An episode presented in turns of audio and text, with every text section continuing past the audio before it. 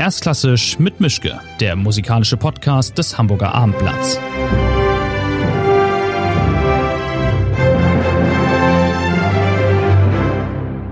Schönen guten Tag zu einer neuen Folge von Erstklassisch mit Mischke. Wir haben Frühjahr, wir haben immer noch Corona. Ich bin immer noch in meinem Arbeitszimmer. Diesmal ist mein Gast nicht allzu weit entfernt in Hamburg. Ich weiß gar nicht genau wo, aber auf jeden Fall in dieser Stadt.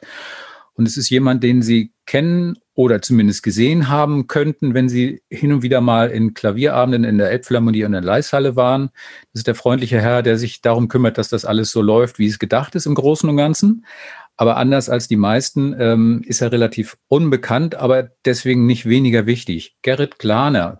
Gerrit Glaner ist, ich glaube, der offizielle Titel Künstlerbetreuer bei Steinway, also sowas wie ein Pianistenflüsterer. Erstmal vielen Dank und toll, dass das klappt. Und da wir uns schon länger kennen, duzen wir uns. Also wir kriegen das Sie nicht mehr hin, wir duzen uns jetzt hier. So machen wir es. Guten Tag. Wunderbar. Der Job, den du hast, den gibt es normalerweise, also höchstens zweimal, wie jetzt gerade die Päpste auf der Welt. Es gibt, glaube ich, dich hier in Hamburg und dann noch jemanden in New York und dann war es das aber auch. Das ist meine Kollegin Vivian Chu, genau, die leitet die Künstler- und Konzertabteilung äh, in New York. Und wir haben uns so aufgeteilt, dass sie das äh, für die ganzen Amerikas macht, von Cap Horn bis Alaska. Und bis vor kurzer Zeit ähm, konnte man so in Hamburg sagen, wir machen den Rest der Welt in aller Bescheidenheit. Aber wir sind dabei, eben auch äh, Kollegen zu installieren an den anderen Städten, weil man kann nicht genug Künstlerbetreuer haben. Denn Künstler sind überall und äh, können uns auch ganz gut gebrauchen. Vorsichtig ausgedrückt. Aber also wie was ist eigentlich die Arbeitsplatzbeschreibung? Künstlerbetreuer klingt so ein bisschen wie ich stelle mal das Glas Wasser hin und äh, sehe zu, dass er nicht äh, irgendwo drüber stolpert bis zur Bühne, aber darum geht es ja nicht, sondern was ist eigentlich der Job und wie, wie wird man das ist ja kein Lehrberuf. Nein, und Künstlerbetreuer alleine ist es auch nicht, aber das ist der griffigste, äh, die griffigste Bezeichnung, wenn man so will. Äh, das Ganze nennt sich eigentlich Leitung der Künstler- und Konzertabteilung und da spielt also auf der einen Seite empathisches Miteinander mit den Künstlerinnen und Künstlern hinein, aber auch ganz klar Marketing und äh, Rechnen und so weiter. Denn wenn wir zusammenarbeiten mit Wettbewerben zum Beispiel oder Festivals, die äh, Instrumente von uns benötigen, ähm, dann muss man irgendwann noch über Geld reden. Und ein Wort, welches nie weggehen wird, ist wahrscheinlich, wir haben kein Budget. Mhm. Dann muss man kreative Lösungen finden. Mhm. Aber die, wie soll ich sagen, psychologisch interessanteste Teilaufgabe dieses Jobs ist ja, mit Künstlern klarzukommen und dafür zu sorgen, dass ein Konzert keine Katastrophe wird, sondern auch als Konzert so endet, wie man sich das eigentlich vorher gedacht hat. Wie muss ich mir das jetzt vorstellen? Also, wie wird man dazu und was, wie sieht so ein Tagesablauf aus? Wenn jetzt der Künstlerbetreuer gefragt ist und nicht der, der Rechner und der Festival-Mitorganisierer oder der Wettbewerbplaner, sondern derjenige, der dann da in dem Konzertsaal steht und sagt, oh verdammt, Frau Agerich ist schon da, wir sind noch gar nicht fertig und Frau Agerich hat schlechte Laune. Also jetzt mal nur um ein Beispiel zu nehmen, wir können auch keine Namen nehmen, aber wenn jetzt der Künstler des Abends kommt und sagt, ich möchte jetzt aber dieses und jenes, was möchten die dann so und wie reagiert man dann? Das ist von Fall zu Fall wirklich total unterschiedlich. Zum einen, ich bin ja nicht der Organisator des Konzerts, sondern das sind die geschätzten Kollegen, die wirklich alles herstellen und hinstellen, was notwendig ist, vom Glas Wasser eben in der Garderobe bis hin zur richtigen Beleuchtung und äh, die machen auch die Umbaupläne und so weiter. Das ist alles mein Job soweit nicht, Gott sei Dank. Mhm. Ähm, ich bin da wo die Klaviere im Wesentlichen sind und dann eben auch, wo die Künstler sind, die häufig an den Klavieren äh, Beobachtungen haben. Wenn wir zehn Minuten vor, vor Showtime sind, dann kann es schon mal sein, dass ein Künstler einen anfährt und auch nicht mehr freundlich, weil dann das Adrenalin schon ganz hoch gegangen ist und sagt, ich kann auf diesem Instrument so nicht spielen, das Giss hängt oder was weiß ich, so etwas. Und dann gilt es darum, die Ruhe zu bewahren, die Ruhe auch beim Künstler wiederherzustellen, mit dem Techniker zu reden und sagen, schau noch mal ähm, und mach den Flügel klar, sodass im Endeffekt der Pianist oder die Pianistin rausgehen kann äh, in der Sicherheit, ich kann mich um meine Kunst kümmern und ich muss nicht auf das Klavier achten. Aber wenn das so ist, dann ist man ja im Prinzip hauptsächlich Psychologe. Auch. Ähm, man braucht Geduld äh, und man, man muss viel hinhören. Das Hören, glaube ich, ist in unserem Beruf wichtiger als das Sagen. Und ähm, wenn ein Künstler äh, mir sagt, hier stimmt etwas nicht, da können wir tausendprozentig sicher sein, dass der Flügel tip-top ist. Wenn der Künstler sagt, es stimmt etwas nicht, dann stimmt etwas nicht. Aber nicht im Flügel. Ähm, es hat schon Fälle gegeben, wo man einfach noch mal reinschaute und kontrollierte, ob das jetzt äh, auch wirklich ein berechtigter Mangel oder angemeldeter Mangel ist und festzustellen, war es nicht. Und dann geht man wieder rein und sagt, wir haben es kontrolliert, es ist okay, sei ruhig. Und dann war gut. Mhm. gibt eine Geschichte, die habe ich von, äh, von Horowitz gehört, als der seine Abschiedstournee in Deutschland hatte. Da war er, ich glaube, das war in Berlin. Da war er unzufrieden mit dem Flügel und nervös und wirklich nicht gut drauf. Und dann haben die in New York angerufen und haben Franz Mohr, seinen seit Ewigkeiten vertrauten und Klaviertechniker, gefragt, äh, es geht Horowitz in Berlin schlecht, ähm, Ticket, flieg hin, mach das. Und so geschah es. Der packte seine Sachen, kriegte den nächsten Flug, flog an. Dann wurde Horowitz in, äh, informiert, äh, Franz Mohr ist gelandet und der Flügel war okay. es war eine, eine nervöse äh, Angelegenheit, äh, die, diese große Anspannung, die er ja hatte, das ist ja auch verbirgt, endlich die Tournee wieder zu machen und diese Erwartungshaltungen, die draußen ja übersteigert waren, äh, zu erfüllen. Und dann kommen solche Irrationalitäten zustande, sind aber ganz rationale Bestandteile unseres Berufs. Hm. Du siehst ja viele Künstlerinnen und Künstler immer wieder mal.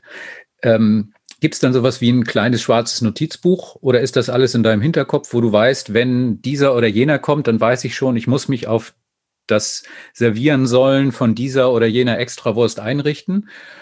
Oder dieser oder jener ist komplett handsam und wenn der äh, nervös wird und hippelig und äh, anfängt zu schwitzen, dann ist da wirklich was nicht in Ordnung.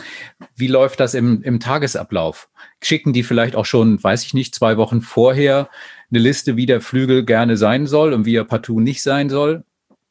Oder wie? Alles kommt vor. Ja, ja, wir, wir kriegen teilweise Briefings ähm, äh, wie der Flügel zu sein hat. Und das ist, ich habe mal eingekriegt von einem jungen Pianisten, der war unter 30. Ähm, das war eine zwei Seiten lange Auflistung, wie der Flügel sein soll. Und orientiert war die Wertigkeit an dem Flügel von Arturo Benedetti Michelangeli. Naja, immerhin. Ja, ja, man, äh, es, das ist einer von den großen Titanen an den Tasten. Und wie der mit Flügeln umgehen konnte, ist auch wirklich sensationell. Der wusste und fühlte wirklich alles. Aber ähm, es ist manchmal auch die Suche nach der Eier, was, eierlegenden Wollmilchsau. Ja. Äh, jeder Flügel ist individuell und jeder Flügel hat besondere Stärken und hat auch die eine oder andere Schwäche. Das hundertprozentige Instrument gibt es so wenig, wie es den hundertprozentigen Menschen gibt. Und dann muss man eben schauen, dass man den Wünschen der Pianisten so nahe kommt, wie es geht und dann auch äh, drüber sprechen. Also ich habe nachher, heute Nachmittag, eine Auswahl mit einem Pianisten in Hamburg, in der Leishalle zunächst und dann bei uns im Flügellager, weil der in zwei Monaten in der Friedrich-Ebert-Halle äh, eine Aufnahme machen will für die Schallplatte und sucht sich jetzt das Instrument aus, was am besten zu ihm und dem äh, Repertoire passt, welches er aufnehmen will. Und das gibt sehr viel Sinn, weil jeder Flügel ist anders, reagiert anders. Und die Idee ist ja, dass der Pianist oder auch die Pianistin genau den Klang äh, in einem Flügel vorfindet oder die Möglichkeiten, um den Klang herzustellen, den sie selber wollen, um zu sagen, so klingt mein Chopin. Aber jetzt mal ganz doof gefragt. Äh, viele denken wahrscheinlich, ein Flügel ist wie der andere. Die werden ja alle gebaut. Äh, die werden irgendwann mal abgenommen und dann gehen sie auf den Markt. Ähm, was sind denn da die irrationalen und was sind die rationalen Wünsche, die einem so über den Weg laufen können? Und was macht letztlich, was unterscheidet einen okayen Flügel von einem tollen Flügel? Denn letztlich stellt sich ja in der Firma keiner hin und sagt, wir bauen jetzt heute mal nur so mittelprächtige und hoffen, dass es keiner merkt. Nein, wir bauen immer das bestmögliche Instrument. Wir fangen bei Null an und enden irgendwo bei 100 Prozent. Aber was bei rauskommt, ist eben halt unterschiedlich. Und was am besten ist, ähm, kann man nicht sagen. Kunst entsteht im Auge des Betrachters. Und so entsteht auch die, die Wertschätzung eines Flügels bei jedem Einzelnen, der ihn spielt. Also wäre im Extremfall, wäre ein Flügel, auf dem Pianist A wunderbar klarkommt und sagt, hier gehe ich nie wieder weg, genau der gleiche Flügel, auf dem Pianist B sagt, um Himmels Willen, bin ich dann bekloppt, ich spiele doch nicht auf dem? Genauso ist es. Genauso ist es. Ich werde ja manchmal gefragt, wenn wir so Auswahlen haben, ob es denn eigentlich schon einen Flügel gibt, der ein Ladenhüter war, den wirklich keiner wollte. Mhm. Äh, nein. Äh, wir haben es in der Tat gehabt, wo jemand sagte, nee, also das ist nicht der Steinway, den ich kenne und äh, ihr müsst euch wirklich was überlegen. Und am nächsten Tag kam jemand rein und sagte, Gott sei Dank, dass ich den gefunden habe. Und es war mhm. wirklich dasselbe Instrument. Ähm, man, man, kriegt manchmal Kritiken, die auch so ein bisschen unter die Gürtellinie zielen. Ähm, die muss man einfach äh, generös verstoffwechseln. Das ist okay. Geschmack ist Geschmack.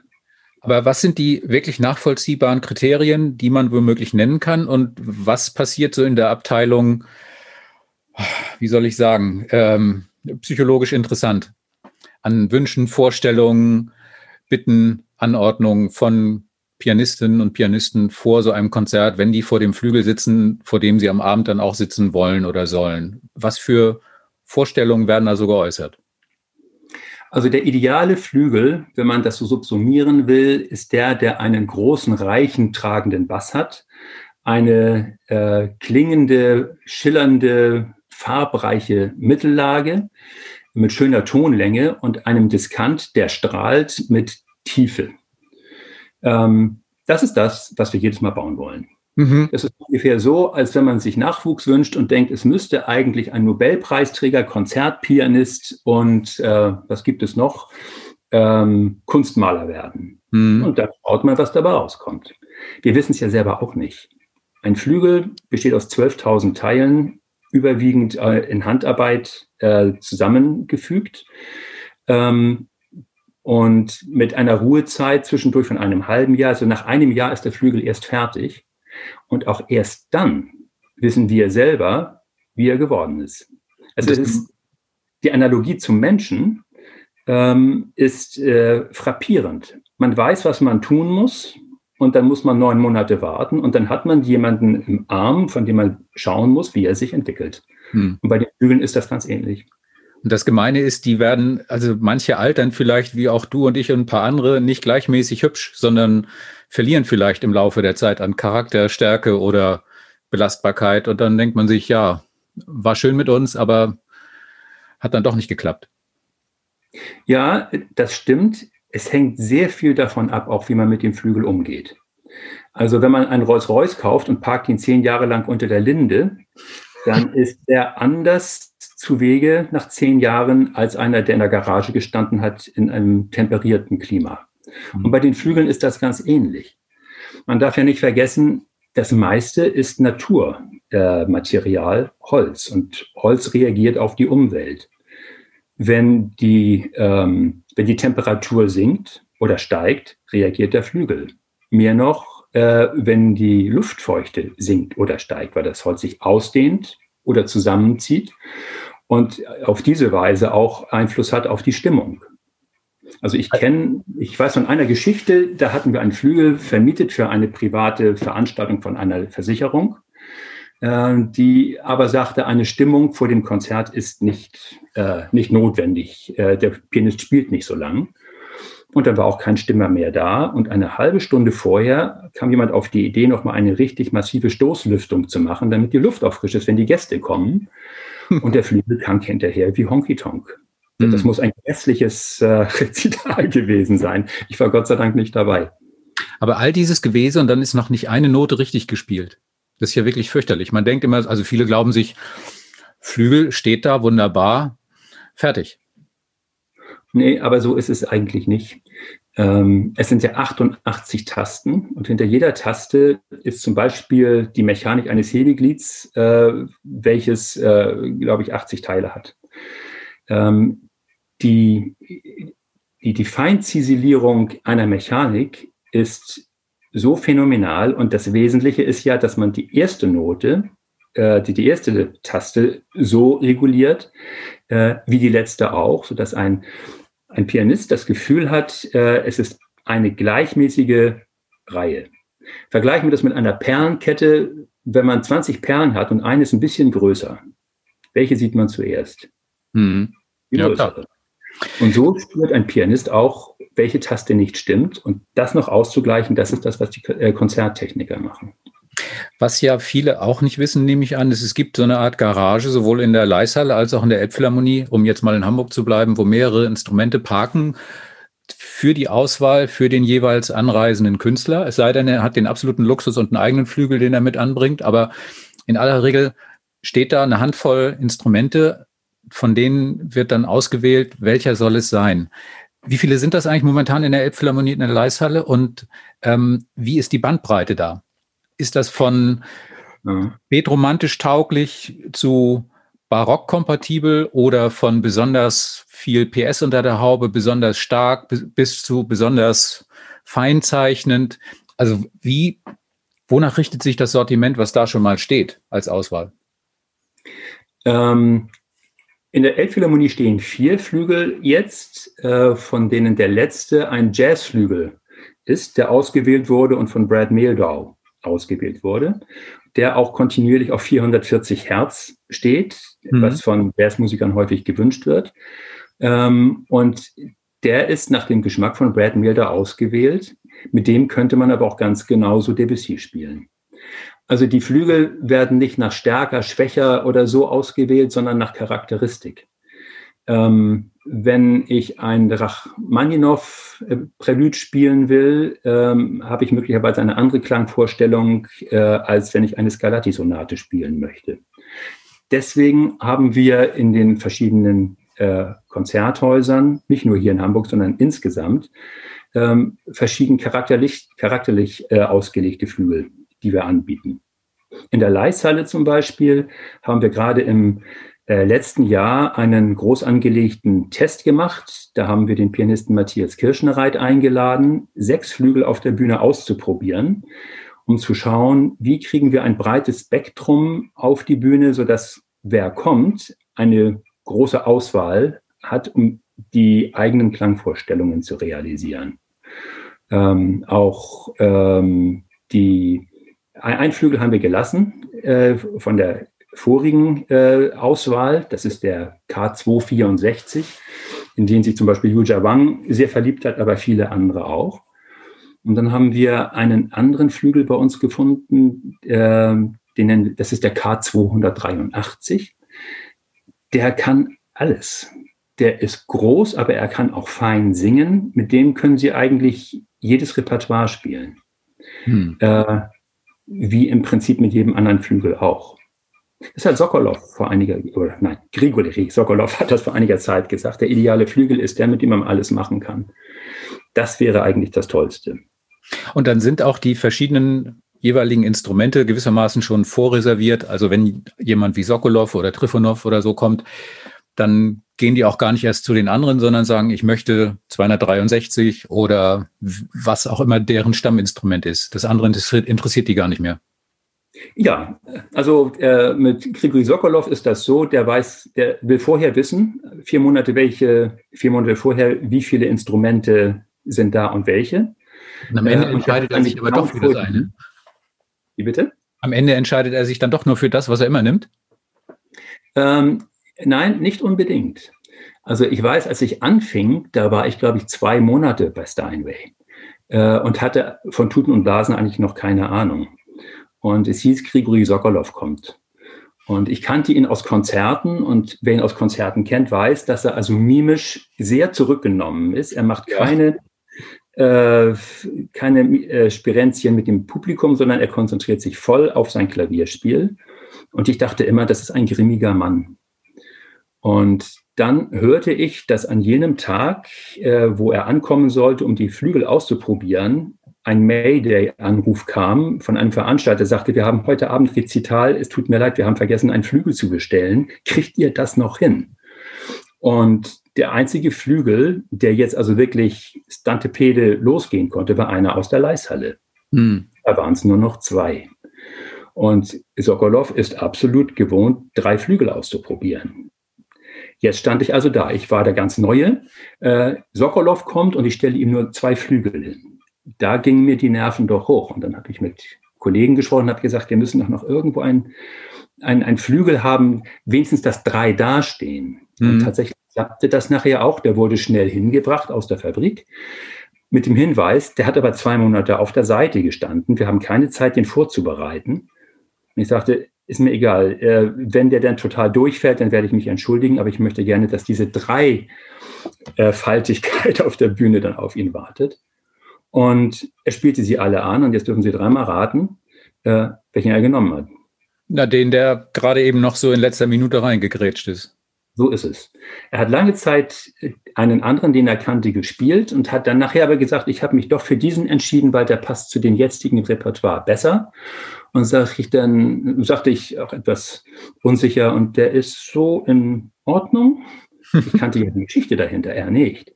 Mhm. Und ähm, dann sagte er, ja, ja, er hat dies und das, aber das macht der Techniker, kein Problem. Mhm. Und er spielte an, am nächsten Tag ein Rezital. Wie immer, dann geht man raus und möchte eigentlich einfach nur spazieren gehen. Mhm. Nicht mitgehen. Es gab mal, da war ich nicht dabei, aber du hast mir davon erzählt, es gab mal in der Elbphilharmonie diesen, diese Nacht, glaube ich, war es ja, wo es darum ging, herauszubekommen, wo auf der Bühne im großen Saal ist der Flügel am besten aufgehoben, wenn man den Deckel entfernt und ohne Deckel spielen möchte, was ja in dem Saal geht. Ähm, normalerweise ist der Deckel ja immer entweder zu oder ein bisschen aufgeklappt, damit die Reflexion da ist, damit auch der Pianist weiß, wie er sich hört, weil er das so gewohnt ist. Also ohne Deckel zu spielen, ist schon eine gewisse Mutprobe. Und da habt ihr, glaube ich, die ganze Nacht rumgesucht, bis ihr die Idealstelle eurer Meinung nach gefunden habt. Jetzt mal ganz im Ernst und also ohne Flachs, ähm, hört das überhaupt irgendjemand im Saal idealerweise, außer dem Pianisten vielleicht, der sich denkt, äh, genau so soll es sein? Oder ist das nicht schon an der Grenze zum Übertriebenen? Man wird ja nie fertig. Und es gibt immer noch etwas zu verbessern. Und das ist eine Sache, die den Musikern innewohnt äh, und uns auch und den Kolleginnen und Kollegen in der Elbphilharmonie ebenfalls. Ähm, die Akustik ist tatsächlich eine, die muss man sich wirklich erleben und erfahren. Und äh, die ideale Position für einen Flügel ist manchmal gar nicht zu finden, wenn das Orchester so riesengroß besetzt ist, dass der Flügel wirklich vorne an der Rampe stehen muss.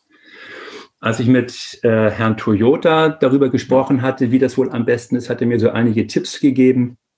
Zum Beispiel, wo die Querbalken laufen äh, unter der Bühne.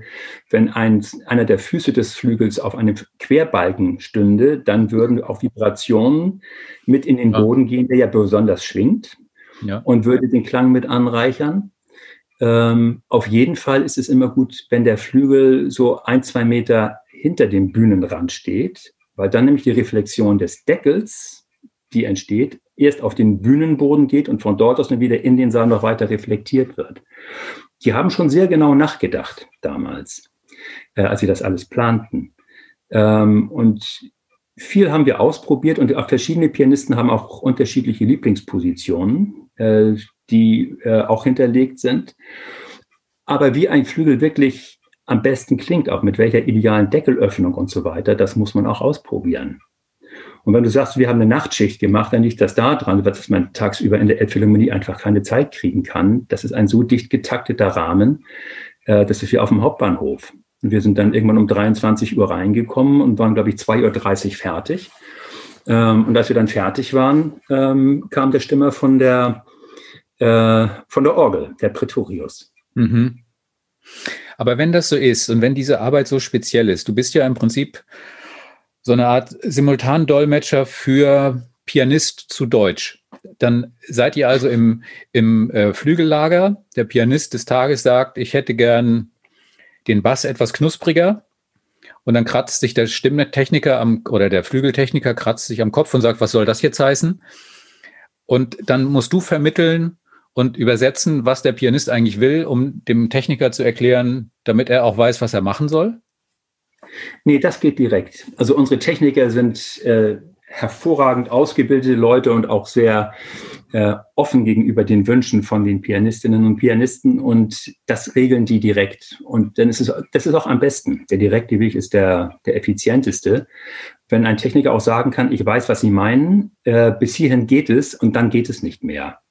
Weil äh, manchmal sind die Wünsche auch einfach übersteigert. Aber das wird im, in Zweisamkeit werden dann die Ergebnisse erzielt.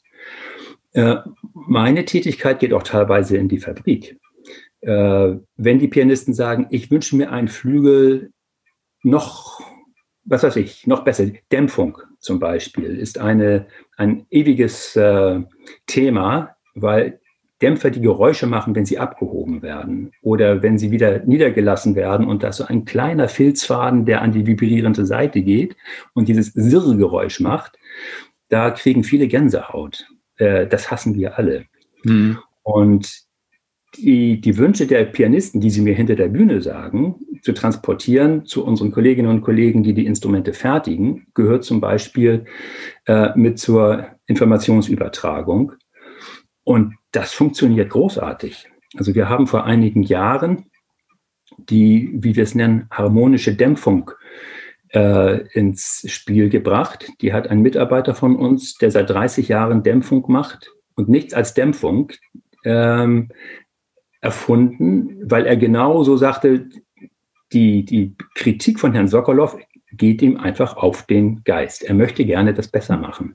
Hm. Und er hat eine Weise gefunden, die, die Dämpfung so individuell zu setzen, äh, dass das Klangspektrum noch klarer wird und dass man auch äh, mit einem Viertelpedal spielen kann. Also das Pedal nur einen Hauch anheben, sodass eine gewisse ähm, äh, Klangvervielfältigung stattfindet, ohne dass die Klarheit der Linien, die man spielt, dabei äh, flöten geht.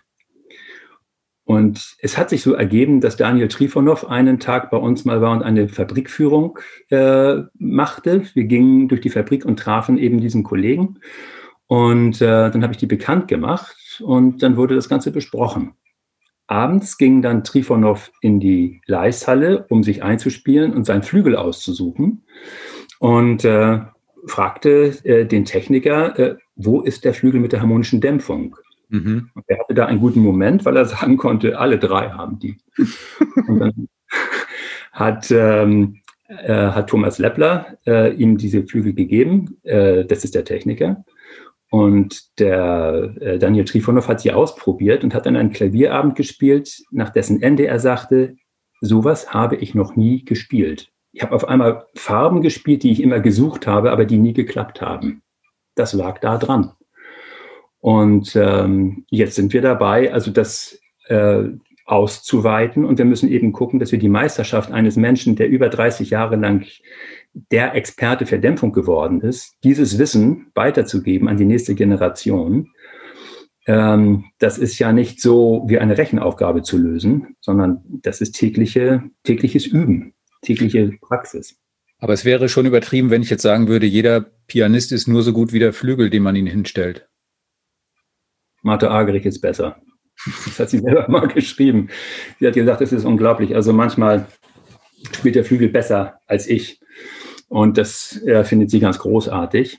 Ähm, da ist auch etwas dran, weil äh, diese Steinway-Flügel sind ja keine bequemen Instrumente, sondern äh, die sind quasi wieder, wieder Spiegel dessen, was der Pianist spielt.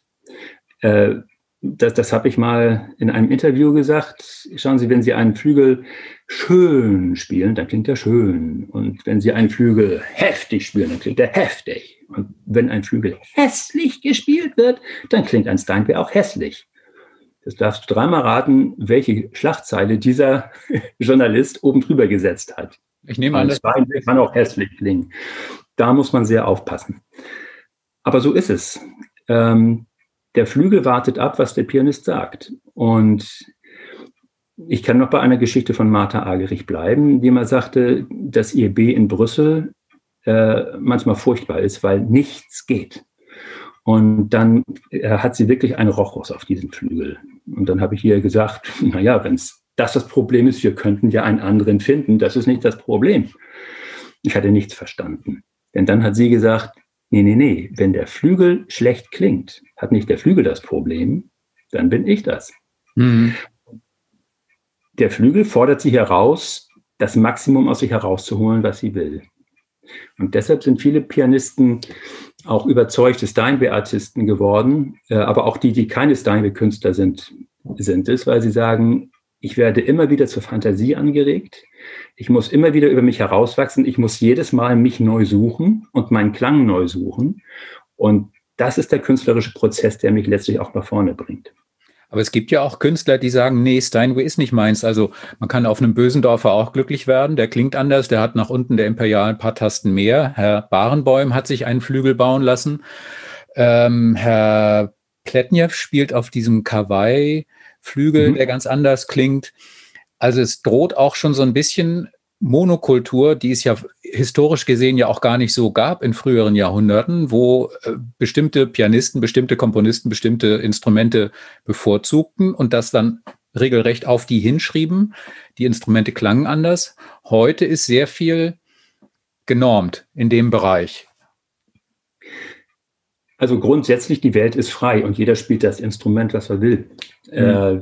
Keiner muss einen Steinway spielen. Ähm, allerdings die Steinways, wie wir ja vorhin schon ansprachen, so genormt sind sie ja auch nicht. Sie sind ja in ihrer Verschiedenheit gegeben. Und wir haben jetzt äh, 600.000 Instrumente und mehr gebaut und keines klingt wie das andere. Und diese Vielfältigkeit, die sie anbieten, äh, ist eben das Argument, weswegen viele auf den Steinway verfallen. Wir haben aber auch viele Freunde, äh, die bewusst keine Steinway Artists sind und äh, sagen, ich möchte völlig frei sein in meiner Entscheidung. Wenn man zum Beispiel einen Künstler nimmt wie Andra Schiff, äh, der spielt mit größter Wonne äh, Steinways, der spielt mit größter Wonne seinen extra gemachten Bösendorfer, er hat seinen eigenen Bechstein. Ähm, der möchte die vollkommene Freiheit haben, das Instrument zu nehmen, auf dem er welches Repertoire auch immer dann gerade spielen möchte. Und ähm, das ist äh, für uns vollkommen okay. Auch wenn Herr Pletnejew sagt, ich spiele auf Kawaii, weil ich mich dort gefunden habe. Oder Herbie Hancock sagt, also ich bin auf meinem Fazioli zufrieden. Ähm, dann respektieren wir das ohne Wenn und Aber. Hm. Der persönliche Kontakt ist trotzdem gut. Wie ist eigentlich diese historische Frage zu bewerten? Also ein Beethoven, der hat sich immer geärgert und immer gedacht, verdammte Axt, alles, was ich hier schreibe, die Instrumente sind, kriegen es nicht hin, so wie ich es gerne hätte. Und bei dem konnte es gar nicht genug sein an Bums, äh, dass so ein Instrument liefern konnte. Der hat sich mit dem arrangieren müssen, was er hatte. Ähm, heute wird in aller Regel Beethoven auf einem modernen Flügel gespielt. Ähm, andere sagen, nein, ich muss das auf einem Instrument spielen von der Zeit, in der das geschrieben wurde, weil äh, so war es nun mal. Und ob oder wie Beethoven womöglich einen anderen Flügel verwendet hätte, wenn er ihn gehabt hätte, ist sehr hypothetisch. Aber nichtsdestotrotz, wie seid ihr mit dieser, wie, wie siehst du das mit dieser Frage historisch passend, äh, historisch informiert oder so viel wie möglich und wenn ein Flügel da ist, dann nehmen wir einen Flügel und wenn es für eine Scarlatti-Sonate ist, die im Leben nicht auf diesem Instrument jemals komponiert worden ist? Ähm, das ist ein sehr weites Feld. Also die historische Aufführungspraxis und die historisch informierte, die hat absolut ihren, äh, ihre Berechtigung und hat auch einen großen Reiz. Und ich höre da auch gerne äh, mit hinein. Äh, zum Beispiel, wenn Ronald Brauticham auf dem Hammerflügel äh, den gesamten Beethoven spielt, dann ist das schon eine Farbe, die eine Idee gibt, äh, wie es zu Beethovens Zeiten geklungen haben mag. Äh, wenn wir bei Beethoven sind, dann ist es aber doch interessant, äh, dass er immer mehr wollte, als die Instrumente ihm zu liefern in, in der Lage waren. Und äh, die, ich habe es gelesen von einem Pianisten, der sagte, wenn man jetzt Beethoven spielt, sollte man eigentlich immer die übernächste äh, Piano-Generation dafür verwenden, weil man dann der, dem Ideal, welches er anstrebte, möglicherweise näher kommt. Hm. Äh, die die Oktaven waren teilweise nicht genug für Beethoven und die Kraft war nicht genug für Beethoven. Und er hat immer Sachen gesucht, war aber begrenzt in den Möglichkeiten, die die Instrumente ihm gaben. Und was die heutigen Instrumente können, und das ist eben auch eine Sache, die wir bei Steinway versuchen hinzukriegen, äh, ist, dass der, Pian äh, dass, dass der Klang ähm, alle Facetten abbildet äh, und eine gewisse Grenzenlosigkeit herstellt. Ein Techniker von uns hat mal gesagt, ein, der Klang eines Klavieres äh, muss immer so klingen, als wenn nach oben hin noch viel Luft ist. In dem Moment, wo man die Grenze spürt, wo der Flügel ausgereizt ist, klingt er automatisch klein. Und wenn es nur ein Müh ist, von dem man spürt, da ist noch Luft nach oben, ist der Klang frei und die Fantasie fliegt. Hm. Da ist was dran. Reden eigentlich Pianistinnen und Pianisten mit dir über die jeweilige Abendleistung, ob nun davor oder danach, ist das Tabu in der Pause und ja, um Himmels Willen wird nicht darüber geredet, wie die erste Hälfte war oder danach, wie das ganze Konzert war oder gibt es auch mal Abende, wo ein Künstler oder eine Künstlerin kommt und sagt, ich stehe heute sowas von neben mir, keine Ahnung, wie ich da durchkommen soll und du musst dann doch das äh, psychologische Baldrian rausholen. Was passiert da so? Ja, das kann Glatteis sein. Also direkt nach dem Konzert eine Analyse abliefern zu wollen, hielte ich für anmaßend. Hm. Ähm, und es wäre auch psychologisch nicht geschickt, weil in der Situation ist der Künstler noch voller Adrenalin äh, und noch in diesem Konzertmodus. Da kann man nicht darüber reden, ob das Adagio vielleicht eine Spur zu langsam gewesen ist oder so. Ähm, in der Regel warte ich, ob ein Künstler eine Meinung hören will. Ich dränge mich grundsätzlich nicht auf. Und ähm, schwierig wird es dann, wenn, wenn man tatsächlich Kritik spürt, wo man sagt, das war es heute eigentlich nicht so. Mhm. Und ähm, das zu besprechen, ja, das ist auch von Fall zu Fall verschieden. Ich erinnere mich an einen Abend, den, der war mir für mich sehr lehrreich. Da hat der Cellist Boris Pergamenschikow hier in Hamburg äh, das Haydn D-Dur Cello-Konzert gespielt. Pergamentschikow und ich waren sehr befreundet und hinterher ging ich hin und ähm, das war nicht alles astrein, was er da gespielt hatte. Und ich ging und gratulierte und wie man denn so spricht und dann guckte er mich mit seinem äh, schlauen Blick so an und sagte, glaubst du, dass ich heute bestmöglich gespielt habe? Böse Fangfrage. Nee, das war großartig, weil er hat mir die Möglichkeit zur Ehrlichkeit gegeben. Und hm. ich habe gesagt, ich habe dich schon besser gehört. Ich glaube, heute war es nicht der allerbeste Abend.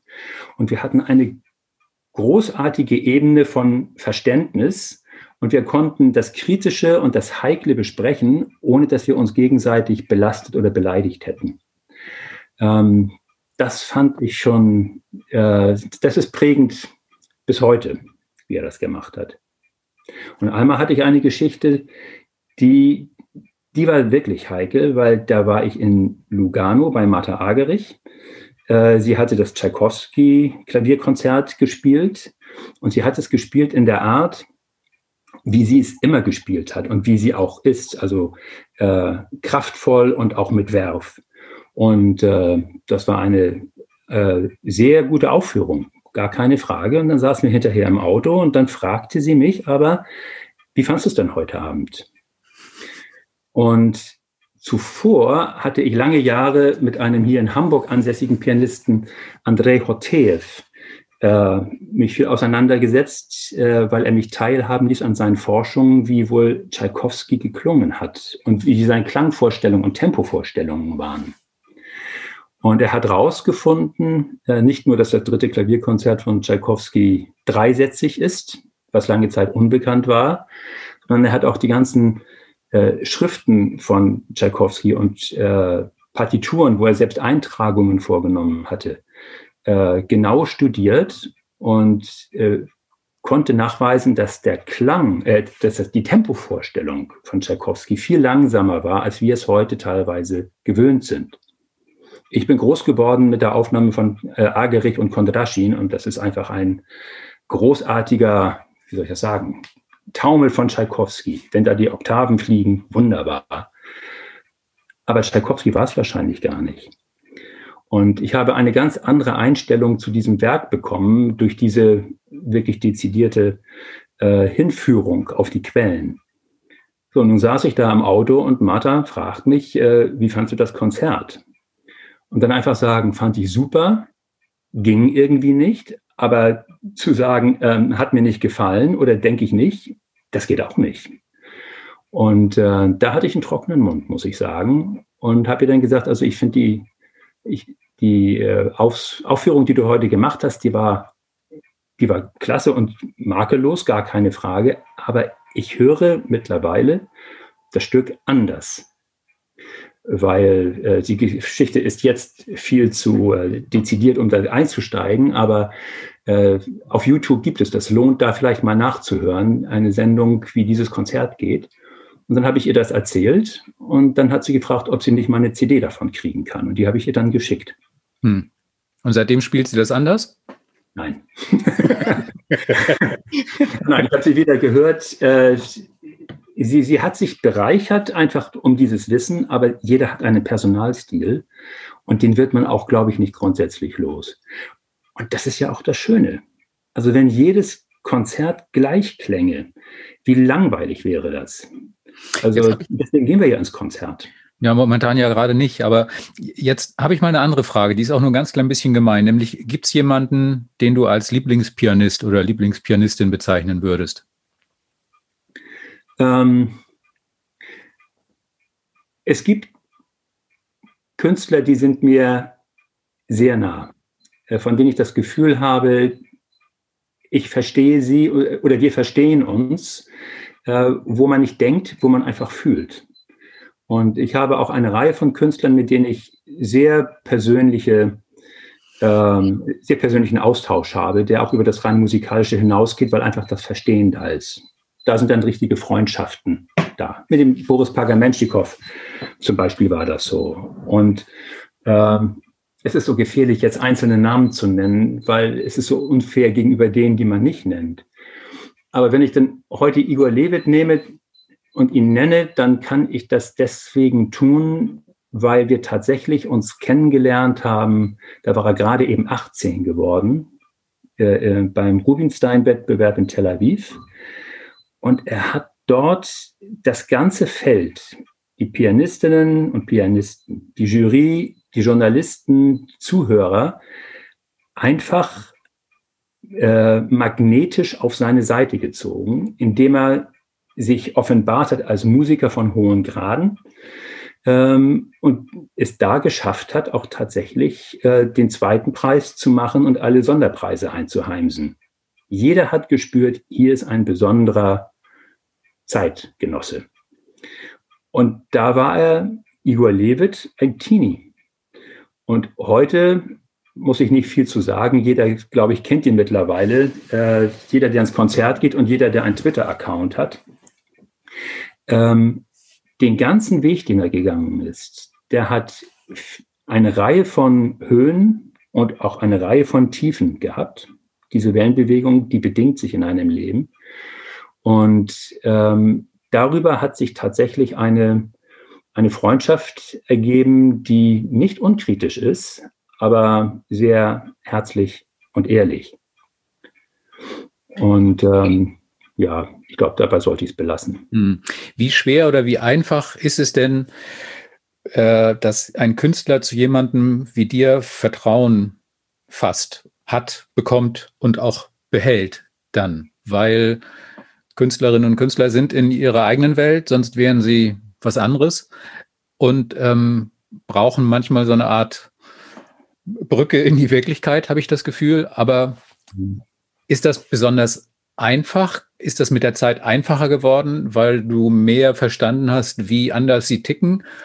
Oder gibt es auch Künstler, die bei denen du nach wie vor staunend davor oder äh, ratlos davor stehst und sagst, ja, der redet mit mir, aber was er sagt, keine Ahnung und was er meint, noch viel weniger und da komme ich auch nicht dahinter. Ja, das auch da, das gibt es alles. Also ich suche nicht krampfhaft die Nähe zum Künstler ähm, und bin auch kein Bravomat. Ähm, ich biete mich an. Und äh, ich mache meine Ohren auf und äh, zeige mich und wer mir dann näher kommen will und sich öffnen will, ist herzlich eingeladen. Und wer möglicherweise auch gewisse Hemmungen hat oder auch Zweifel an mir, ich äh, habe ja nicht nur Freunde, ähm, der bleibt dann ein bisschen, bisschen zurück. Ähm, das halte ich völlig wertfrei. Ähm, es ergibt sich, wie es sich ergibt. Und wir haben es auch schon gehabt, dass Künstler äh, und, und ich uns gestritten und dann auch wieder vertragen haben. Ähm, das menschelt ganz normal. Hm. Ich glaube, es ist wichtig, dass man, ähm, dass man sich zurücknimmt. Zumindest ich für mich denke das so. Ich, ich, muss nicht in die erste Reihe gehen und ich muss mich auch nicht mit den Künstlern schmücken, wen ich alles kenne. Das ergibt sich einfach. Und dann wachsen die Blumen so, wie sie halt äh, wie sie wachsen. Der Wald- und Wiesen-Solist hat ja hin und wieder Lampenfieber, wenn er auf die Bühne muss. Und wenn er dann da ist und bis es losgeht und nachdem es dann losgegangen ist, womöglich auch noch. Wie geht's dir dann? Ich meine, ihr sorgt in aller Regel idealerweise dafür, dass es am Flügel nicht liegen kann, wenn was schief geht. Das heißt aber nicht, dass nicht trotzdem ein Konzert ein ganz klein bisschen aus dem Ruder laufen könnte. Ähm, bist du auch erst nach der ersten Hälfte halbwegs wieder mit dem Puls im Normalbereich oder sitzt du genauso auf äh, glühenden Kohlen bei einem Konzertbeginn wie derjenige oder diejenige vorne auf der Bühne, weil du denkst, um Himmels Willen, ob das alles so hinhaut? Wir stellen ja sicher, dass der Flügel bestmöglich in Schuss ist. Und wenn ich mich dann auf den Platz setze, dann bin ich da ruhig, was das angeht, weil da vertraue ich den Konzerttechnikern total. Ähm, unruhig werde ich dann, wenn ich merke, dass der Pianist ähm, nicht in seiner Kraft steht und kämpfen muss. Dann kommt man so empathisch mit und sagt, komm, das schaffst du. Äh, und das ist nicht nur bei mir so, das ist beim Publikum. Und das ist ja auch teilweise genau der, der große Reiz des Konzertes, äh, was auch im Prinzip am, am Computer über Livestreams nicht gemacht werden kann. Das Live-Konzert, wo Künstler und Publikum dieselbe Luft atmen, dieselbe Temperatur spüren, dieser ganz analoge Zustand, das ist, glaube ich, das, was uns am meisten äh, äh, befeuert und, und, und freut. Dann zittert man mit dem Pianisten, wenn es schwierig ist, und dann fliegt man auch mit dem Pianisten, wenn es einfach hervorragend läuft. Äh, richtig unruhig werde ich dann, wenn ich höre, dass eine Stimmung aus dem Leim geht oder wenn ich merke, dass bestimmte Triller nicht gehen, äh, weil da vielleicht eine mechanische Schwierigkeit ist, wo man nicht rauskriegen kann, ist es jetzt gerade äh, der Pianist, der es nicht äh, akkurat rauskriegt oder ist der Flügel so widerborstig, dass, es, dass er den äh, Pianisten behindert. Das sind Sachen, da geht der Puls tatsächlich hoch.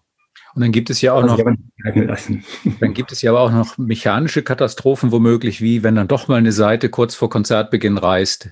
Die kann man vielleicht nochmal draufziehen, aber die ist ja dann noch nicht auf Betriebstemperatur und so wie die anderen. Und all solche Geschichten können ja passieren. Ist dann der Klavier, das wissen, glaube ich, auch viele nicht, ist dann eigentlich ein Klaviertechniker wie so ein Notfallarzt oder wie der, der Feuerwehrmann hinter der Bühne? Ist bei Klavierabenden noch ein, ein, Techniker im Raum, der immer noch schnell mit dem Notfallkoffer auf die Bühne rennen könnte und noch was wieder richten? Oder wie Normalerweise ja. Also wir also, haben gerne den Standby-Service, damit, wenn was passiert, dass, damit man es richten kann und ein Pianist also nicht irgendwo gezwungen ist, die zweite Konzerthälfte auf einem verstimmten Instrument zu spielen. Das wäre furchtbar für alle, die dabei sind. Aber es gibt dann so Situationen, ich erinnere eine mit Pierre-Laurent Aymar, das war beim NDR. Da hat er alle drei Boulez-Sonaten gespielt.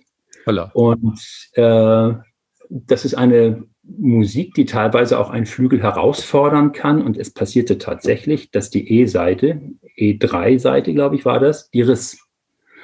Und dann musste die ersetzt werden. Und dann kam der Techniker und zog eine neue Seite auf. Und man schaute dann eben zu nicht sehr angenehm für den Techniker, vor 800 Leuten ja. äh, seine Arbeit machen zu müssen. Ähm, und die Seite war aufgezogen, der Techniker verließ die Bühne, Pierre-Laurent Emma kam wieder und spielte weiter. Und was passierte? Die Seite riss erneut. Gott, oh Gott. Und dann kam der Techniker wieder, schon etwas ähm, beunruhigter und hat dann äh, die Seite aufgezogen, habe ich gedacht, ich muss mich jetzt hier noch etwas mehr reinknien. Und dann passierte etwas, was mir die größte Hochachtung äh, äh, abgenötigt hat. Dann hat sich Pilorin Amar dorthin gestellt und hat 30 Minuten lang über die Boulez-Sonaten frei gesprochen auf Deutsch. Super. Er ist Franzose. Er spricht Deutsch heute viel besser als damals. Und es war ein großartiger Vortrag, der letztlich diesen Abend total bereichert hat, weil alle, die wir da saßen, haben durch seine Erläuterungen ein noch viel tieferes Gefühl bekommen für die Klangsprache von Boulez, die ja nicht so eingängig ist wie jetzt die Waldstein-Sonate. Ähm, und dieser Abend hat dadurch eigentlich erst äh, die richtige Würze gekriegt. Hm. Aber wer an dem Abend gelitten hat, war wirklich der Klaviertechniker, der hatte Stress. Früher gab es ja auch noch Klaviertechniker, die quasi mit zum Inventar gehörten. Also der Franz Mohr, der bei, bei Horowitz immer dabei sein musste und so. Diesen Luxus gibt es ja heute praktisch nicht mehr. Es gibt aber auch Pianisten wie ähm, Christian Zimmermann, der mit seinem Werkzeugkoffer dann da selber dabei geht und richtet, repariert, justiert, einstellt und macht und tut. Wird euch da ganz anders oder ist das okay, wenn jemand wie er das macht, weil er weiß, was er tut? Es ist ja sein Flügel. Mit dem kann er machen, was er will. Den kann er auch pink anmalen. Äh, das wäre nicht das, die Sache. Nein, Christian Zimmermann ist äh, ein, ein wunderbarer Zeitgeist, weil er hört erst dann auf, äh, einer Frage nachzugehen, wenn er die Antwort gefunden hat. Und das kann schon mal Monate dauern. Er geht den Sachen einfach auf den Grund. Und wenn man ihm zuhört, wie er spielt, jede Sechzehntel Pause, jede Note ist gewollt und reflektiert. Das macht ihn als Künstler so besonders, als Menschen aber auch. Und teilweise taucht er dann auch mal ab, weil er einfach Zeit braucht, um sich äh, äh diesen Fragestellungen zu widmen. Seine Flügel sind alles Steinways, ähm, die er aber auseinanderbaut und wieder zusammensetzt, wie er es für sich für richtig und am besten hält. Und äh, es ist ja bekannt, dass er häufig oder meist mit einem äh, Sprinter fährt, wo er eigentlich seinen Flügel selber transportiert und einen zweiten Flügel, glaube ich, so in Einzelteilen, ähm, wo er mit verschiedenen Mechaniken reist, weil er sagt, diese ist jetzt genau gut eingestellt für Brahms, aber wenn ich Bach spiele, nehme ich eine andere. Er geht diesen Sachen sehr akribisch auf den Grund und äh, findet sich da und äh, lädt uns als Publikum ein, denn auch musikalisch ihn dort zu finden. Wir sind ähm, in, in manchen Fragen auch nicht immer einer Meinung. Äh, er hat eine Idee, wie sein Flügel sein muss, äh, den er dennoch angenehmer findet als den, den wir so herstellen. Das sagt er, das hören wir und ähm, sprechen dann darüber. Also diese Geheimnistuereien haben wir voreinander so nicht und führen uns letztlich als Firma sehr privilegiert von Künstlern von solchen Gnaden äh, Tipps und Forderungen zu kriegen, weil wir letztlich daran ja auch wachsen. Ich habe mal eine ganz praktische und vielleicht, vielleicht ein bisschen alberne Frage, aber nehmen wir an, ich hätte einen Flügel hier zu Hause, was ich nicht habe. Und nehmen wir an, ich würde mir nichts sehnlicher wünschen, als dass der Klaviertechniker von Martha Agerich bei mir vorbeikommt und den mal so richtig schön herrichtet. Geht sowas überhaupt? Oder sind die, sind eure Techniker, die in den Konzertsälen arbeiten, reserviert für die Martha Agerichs und Trifonovs und äh, Sokolovs und Lewitz und äh, weiß ich nicht, äh, für die ganz Großen reserviert und ich als normaler Steinweg-Kunde komme da gar nicht dran? Oder gibt es eine Warteliste? Oder wie, wie ist das? Ja, ähm, dann kommst du einfach und buchst einen Termin. Und wenn du sagst, ich hätte gerne den und den Techniker, ähm, dann gibt es die Warteliste, weil da bist du dann nicht der Einzige. Aber wir bedienen äh, jeden, äh, der eine Klavierstimmung oder eine Tagesdurchsicht oder so wünscht. Und ähm, das ist der Job. Mhm. Äh, es, es gibt die Konzerttechniker, die haben schon eine besondere Qualifikation, weil die müssen eben nicht nur alles können, das können die Techniker in der Fabrik natürlich bei uns auch. Die müssen es aber auch zehn Minuten vom Auftritt können. Mit einem gut schnaubenden Pianisten im Nacken. Die Nerven behalten und sagen, das kriegen wir hin, machen Sie sich mal keine Sorgen. Also Konzerttechniker sind äh, Meister ihres Fachs im Handwerklichen und sind auch psychologische Coaches. Und äh, das ist eine, eine Sache, man, man muss Menschen lieben, glaube ich, wenn man Klaviertechniker werden will, auf der Bühne. Und man muss beleidigbar sein. Also der Job, den ihr da macht, das ist im Prinzip alles Psychotherapie und so ein bisschen Kunsthandwerk nebenbei. Das ist mir, glaube ich, ein bisschen zu flapsig. nein, also, äh, obwohl, nein, also das Wort Kunsthandwerk, das würde ich mit Bindestrich schreiben. Kunst und Handwerk, nee, vielleicht ist das doch nicht flapsig. Äh, vielleicht ist das sogar ein ganz gutes Wort, wenn man es dann mit der richtigen Konnotation spricht und versteht. Hm. Handwerk ist unerlässlich und äh, wie Wagner sagte, verachtet mir die Meister nicht. Man muss meisterlich gut sein, wenn man äh, Konzerttechniker ist. Und man muss der Kunst auch zugewandt sein. Ähm, ja, das Wort werde ich, glaube ich, äh, in meinen Wortschatz mit aufnehmen. Danke. Schöner können wir ja eigentlich nicht aufhören. Also ähm, ich habe eine Menge gelernt. Ich fand es sehr interessant. Ich glaube, dass man jetzt doch anders hinhört und anders hinsieht, wenn da so ein Flügel auf die Bühne gerollt wird und wenn es losgeht und während es läuft und wenn es dann vorbei ist und wenn der Applaus kommt oder halt auch nicht. Ähm, also Pianist ist halt immer nur so gut wie der Techniker, der ihm vorher in den Sattel geholfen hat. Mm wir haben so einen Satz, es gibt Pianisten, die könnten auch auf einer Schreibmaschine spielen, das würde gut klingen. Ähm, das ist, es gibt diesen Satz von, von äh, Sviatoslav Richter, es ist nicht das Klavier, es ist, das, es ist der Pianist. Und wenn man zum Beispiel an das Konservatorium in Moskau kommt, wo wir ja alle vier Jahre für den Tschaikowski-Wettbewerb sind, dann machen wir auch eine Anamnese von den ganzen Instrumenten, die in den Räumen dort stehen. Und das ist manchmal, äh, das sind Zombies. Da ist kein Filz mehr auf den, auf den Hämmern. Ähm, und äh, sie sind verstaubt, die Instrumente. Sie sind teilweise nicht richtig gestimmt. Äh, darauf möchte man nicht spielen. Muss man aber, weil was anderes ist ja nicht da. Und es ist dann die Herausforderung, aus einem unzureichenden Instrument trotzdem gute Musik zu machen. Und das ist in manchen Hochschulen und gerade aus, aus, von dem Moskauer Konservatorium weiß ich das. Ähm, das ist eine Klippe, da will man auch, dass die rüberkommen, die Pianistinnen und Pianisten. Und es ist erstaunlich, wie die es schaffen. Hm. Zum Beispiel ganz interessant, äh, wie man manchmal rauskriegen kann, wer vielleicht in einem solchen Konservatorium gelernt hat. Wenn man an einen Flügel kommt, äh, nehmen häufig die Pianisten gleich das linke Pedal, das Verschiebungspedal was die Hämmer in eine andere Position gegenüber den Seiten bringt, äh, an und drücken das. Warum? In der Normalstellung sind die Hämmer so runtergespielt und weggetrümmert worden, dass da wirklich kein Klangpotenzial mehr ist. Aber wo die Verschiebung ist, da ist noch mehr Filz auf dem Hammer. Und da kann man auf einmal wieder mehr Farben machen.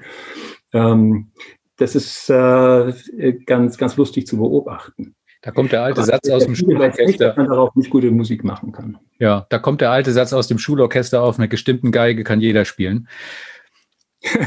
ja. Vielen Dank, Gerrit. Es hat sehr viel Spaß gemacht. Ich hoffe, wir sehen uns bald wieder in dieser komischen Einrichtung, die Konzert heißt, an die wir uns alle nur noch dunkel erinnern können und hoffentlich dann auch mit Pianisten und mit Flügeln, die sich dann so verhalten, wie wir uns das alle seit Monaten oder Jahren gefühlt schon wünschen. Also jedenfalls tausend Dank erstmal und ich denke, jetzt wird der eine oder andere anders auf dich sehen, wenn er dich mal sieht im Konzert, weil jetzt klarer ist, was du eigentlich so den ganzen Tag machst und dass das ein Beruf ist, den man durchaus ernst nehmen kann und ernst nehmen muss und der sehr viele Facetten hat, von denen viele gar nichts wissen. Also vielen Dank und schönen Tag. Ja, wunderschön ist. Wunderschön auch noch. Alles klar. Vielen Dank. Tschüss denn. Auch dir. Tschüss. Schönen Tag.